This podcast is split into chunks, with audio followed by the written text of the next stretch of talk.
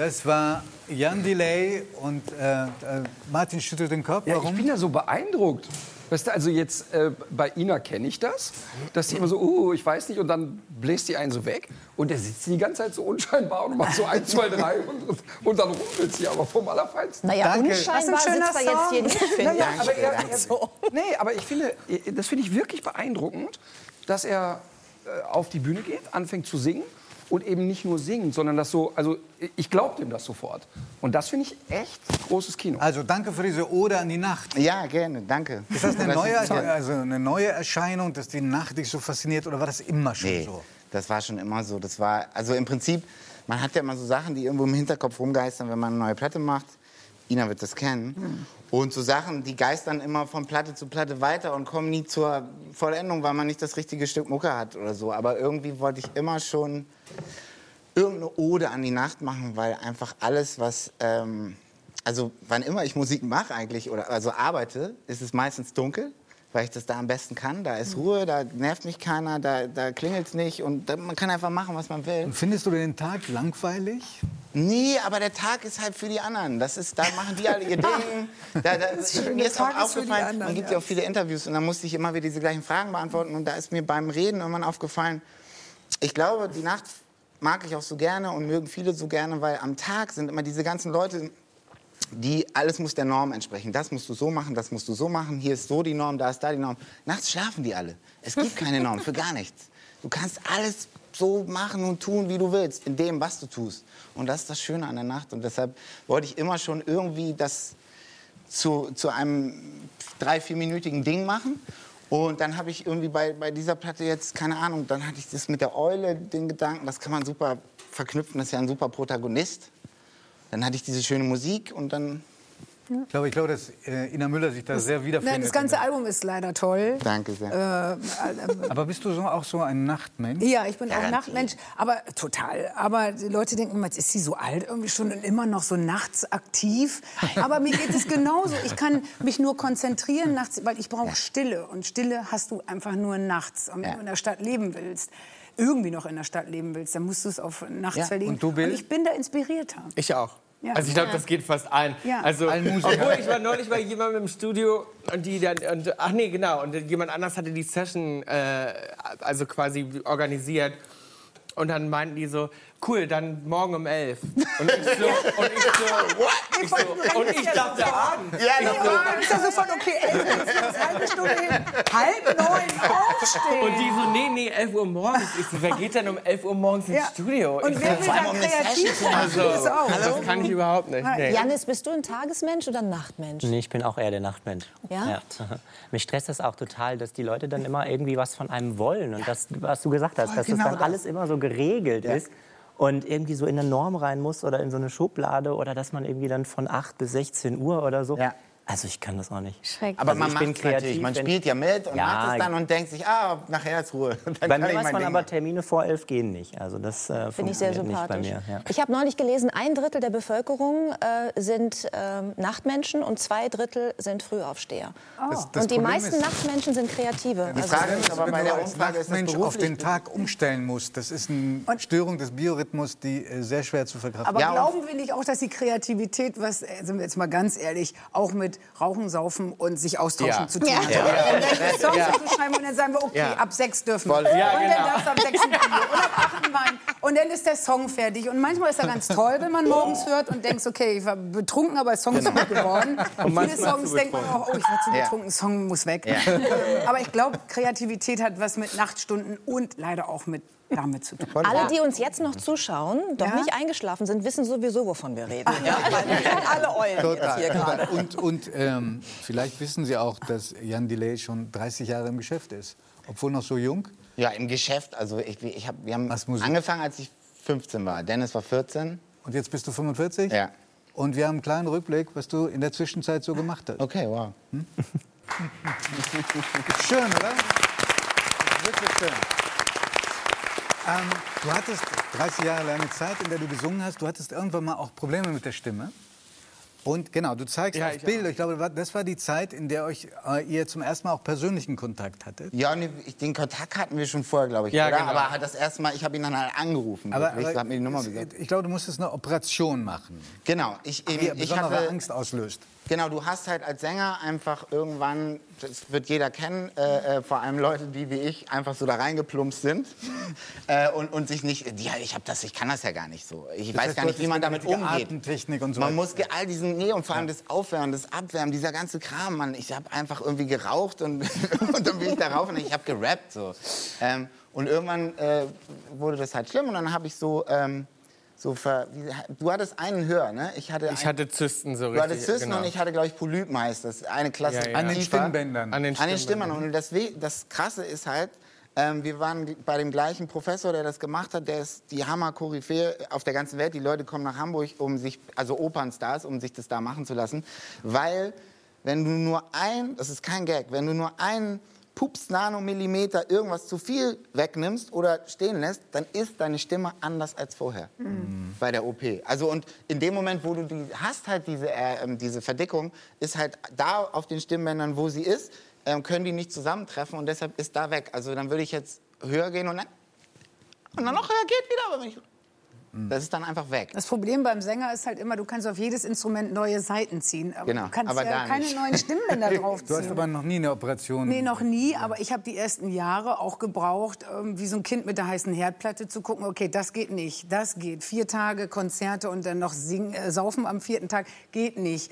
Lo- Danach noch sprechen geht nicht. Das Sprechen danach ist meist noch blöder als das Konzert an sich. das Aber- lernst du ja alles. Guck mal, ich habe das, als ich, ich hatte auch wahnsinnig krasse Stimmprobleme, sehr, sehr lange Zeit und wahnsinnig viele Kehlkopfentzündungen. Dann hatte ich irgendwann Stimmbandmuskulaturüberlastung als Spieler und ich habe eine Ausbildung gemacht an der Ernst Busch und so und habe das auch nicht gelernt, damit umzugehen. Ich glaube, wenn man einfach wahnsinnig viel mit seiner Stimme arbeitet, scheiße, egal, ob man das kann oder nicht oder gelernt hat oder nicht, es gibt da, glaube ich, nicht.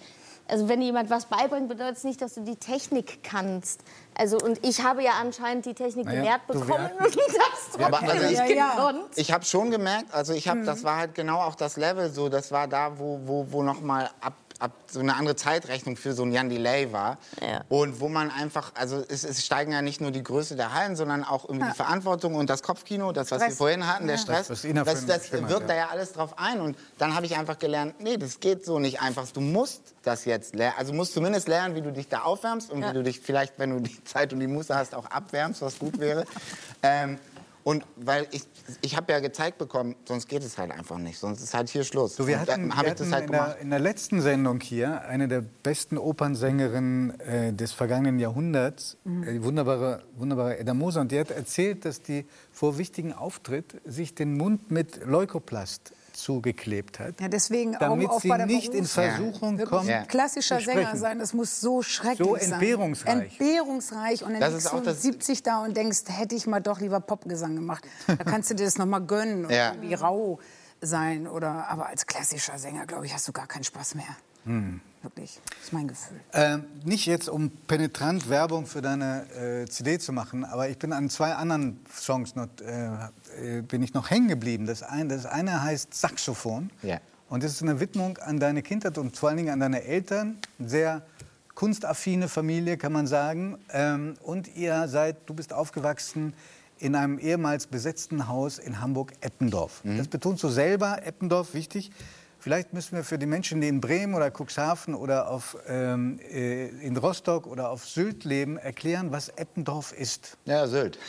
ja, das ist so, oder Kampen oder so, wie man das aus der Bunten kennt. Das ist Eppendorf. Also die Leute in Eppendorf haben auch gerne mal ein Haus auf Sylt. Also du weißt, was ich meine. Ne? Du, Ja, kommst, du natürlich. warst auch lange in Sylt. Ich habe auch auf Sylt auch sechs Jahre gelebt und ist, weiß Und ich Eppendorf genau, weißt du du, und Eppendorf kenne ich auch, deswegen hast du natürlich genau recht. ja. Und also äh, wart ihr da nicht total äh, Exoten, so als, als halbe Hippies da in Eppendorf? Ich glaube schon, aber Eppendorf hat halt auch noch ähm, eine andere Historie. Das Onkel Pö, das vielleicht der eine oder andere, der nicht aus Eppendorf Legen- kommt, Legende. kennt, Legende, da kommt Udo her. Also da, da ist Udo groß geworden und da waren halt auch wirklich, das war ein sehr kleiner Club, aber da waren wirklich Udo. Weltlegenden, so keine Ahnung. Egal ob Miles Davis oder, oder irgendwelche, also alle, Jimi Hendrix, alle krassen Leute waren da. Die Beatles. Erzähle ich jetzt einfach mal so. ich weiß gar nicht, ob das stimmt. Aber Udo war auf jeden Fall. Ja. Nee, egal. Auf jeden Fall war, hatte Eppendorf auch in den 70ern, glaube ich, viel so Künstler äh, und Mucker und, und, und, und Leute, die Bock hatten, was zu machen und so einen bezahlbaren Wohnraum. Aber dann ging das halt los. Altbau wurde saniert und dann, das war wahrscheinlich so eins der ersten Modelle für Gentrifizierung, könnte ich mir vorstellen, nach, im Nachkriegsdeutschland. Und ähm, dann war der Kontrast halt krass, weil du halt diese Villen, also die war schon immer da, an der Alster hast, ne, mit dem, dem ganzen, was dazugehört. Und dann dieses Haus mit so Transparenten dran und so einem großen Oh ja. Dinosaurier, unser Haus, äh, mit so einem großen Dinosaurier im, im Garten. Ähm, also alle in Eppendorf kennen, es ist das Dinosaurierhaus, das war der Spekulantenfresser. Und ja, keine Ahnung, aber das war voll schön. Also es war toll.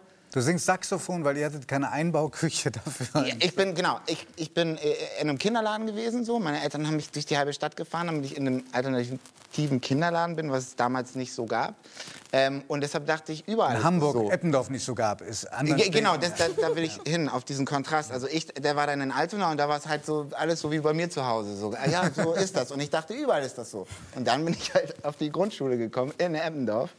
Und die hieß Prinzenschule, weil da halt alle Eppendorfer ihre... Warum Also die hieß du? nicht so, die wurde so Naja, genannt. Prinzenschule, wenn sie ihre kleinen Jungen dahin Genau bringen, dann so. wird ja schon mal und dann bist du auf einmal da und denkst gestellt. so, ach so, alles klar, so läuft das. Ah, okay, Aber Mama, wie läuft haben wir das? Das keinen verstehe Teppich? ich nicht. Wie läuft das, wenn es Naja, einfach so, bist bei denen zu Hause, die Eltern haben den gleichen Namen ähm, und sind vielleicht sogar schon geschieden trotzdem. Weil du, Äh, weil du hattest nicht den Namen deines Vaters. Nee, weil meine Eltern nicht verheiratet waren. Das war halt alles so, keine Ahnung, die hatten Teppiche und, und Gardinen und eine Einbauküche. Weißt du, bei uns kamst du halt rein und damit- das war halt dann da. So.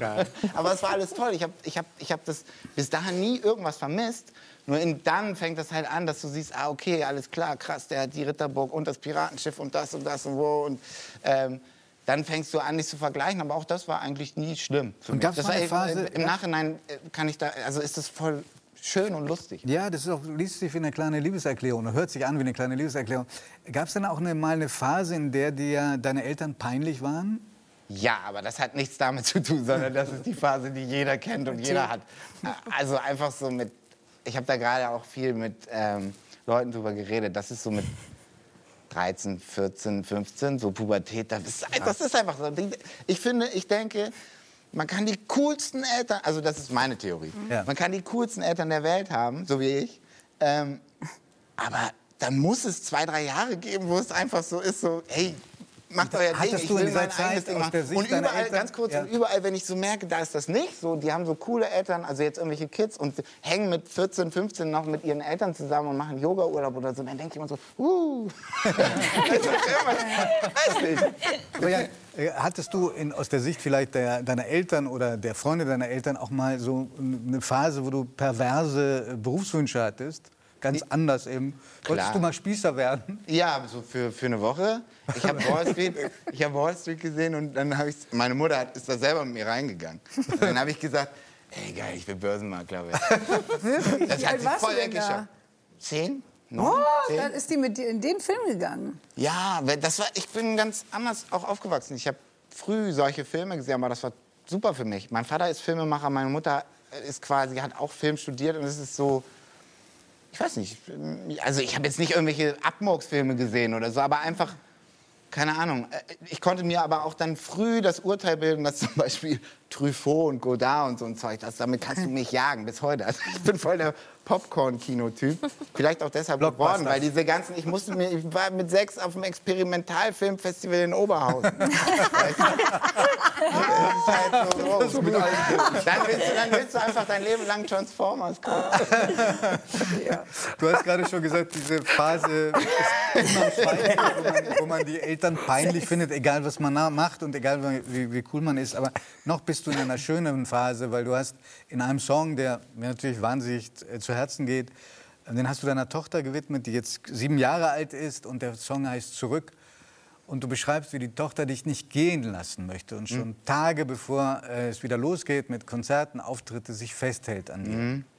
Nee, eher so festhält an dem Gedanken, dass das in drei Tagen beziehungsweise Ja. zwei Tagen Ja, beziehungsweise ja. Sie hat sozusagen den Countdown, den dramatischen macht. Ja, das ist, komischerweise ist das so gewesen, dass das, ähm, äh, jetzt ist es gerade wieder voll krass, weil, ich wollte ja nicht drüber sprechen, aber wegen Corona, ähm, war ich jetzt quasi, das war auch wunderschön. Ich war noch nie so lange so die ganze Zeit mit meiner Tochter zusammen. Vorher, so in sechs Jahren nicht.